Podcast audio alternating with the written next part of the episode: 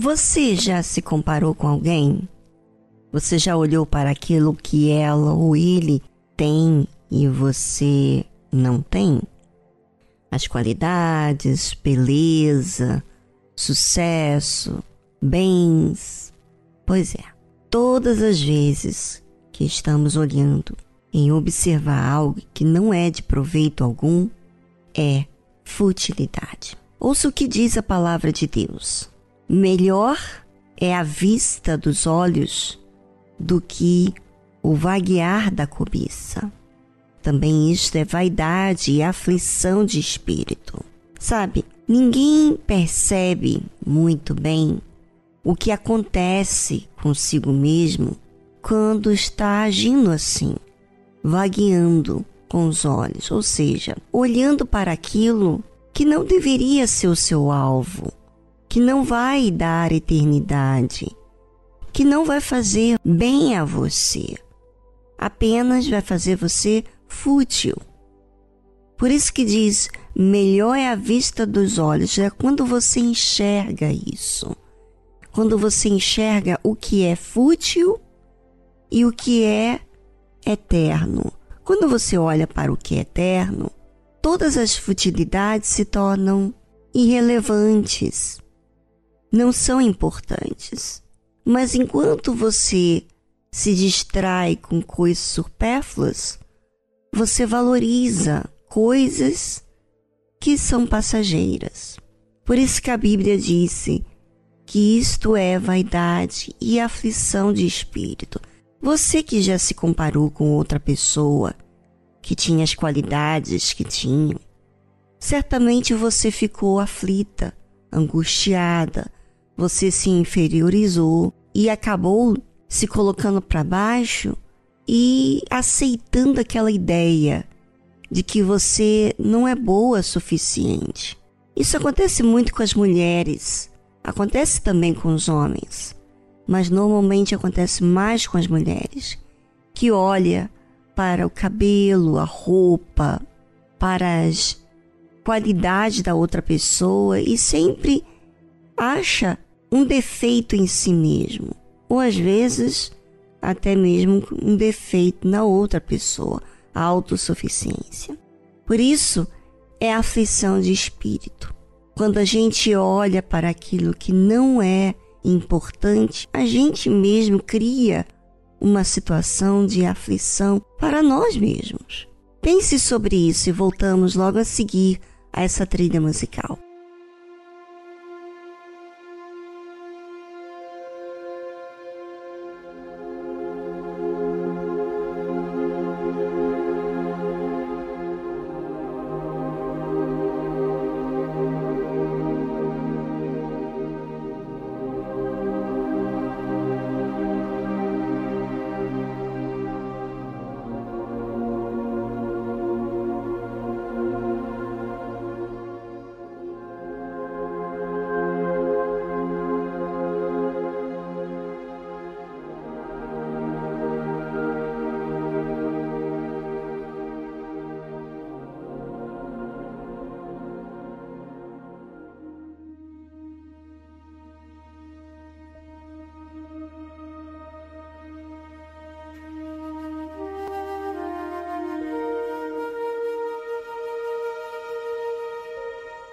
Então, você pensou sobre você? Pois é, não te afliges por causa das qualidades, das coisas que outras pessoas têm. Olhe para si mesmo, age naquilo que você precisa agir em relação a você. Todas as vezes que você olha para outra pessoa, você é injusto com você mesmo. Todas as vezes que você se compara, você está sendo inadequado. Por quê? Porque você tem uma história de vida diferente da outra pessoa. E o que, que você tem que fazer é raciocinar naquilo que você está errando, naquilo que você está fazendo de errado e corrigir. E aquilo que você precisa aprender, não olhe para outra pessoa. Se você olhar para outra pessoa, é para você aprender, mas não para você se diminuir. A fé olha para frente. A fé, ela olha para aquilo que tem que ser feito, para a obediência. O que, que eu tenho que fazer? Qual é a minha parte que eu tenho que fazer?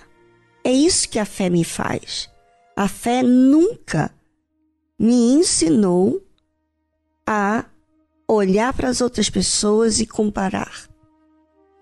Pelo contrário, a fé me ensina a raciocinar no que eu tenho vivido e tomar as medidas para que eu possa fazer o certo.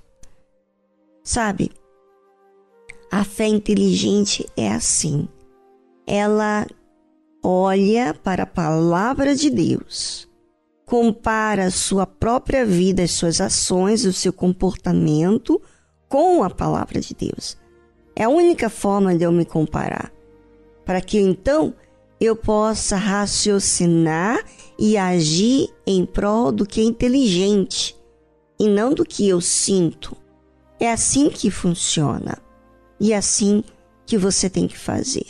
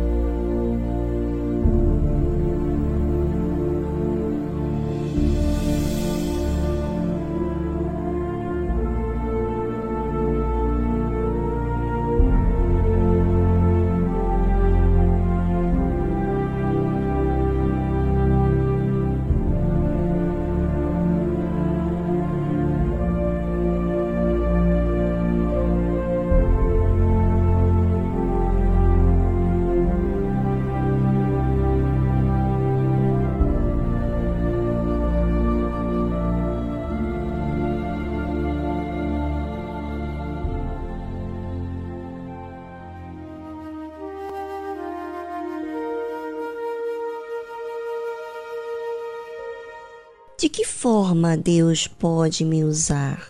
De várias maneiras, mas principalmente quando eu sou testemunha viva.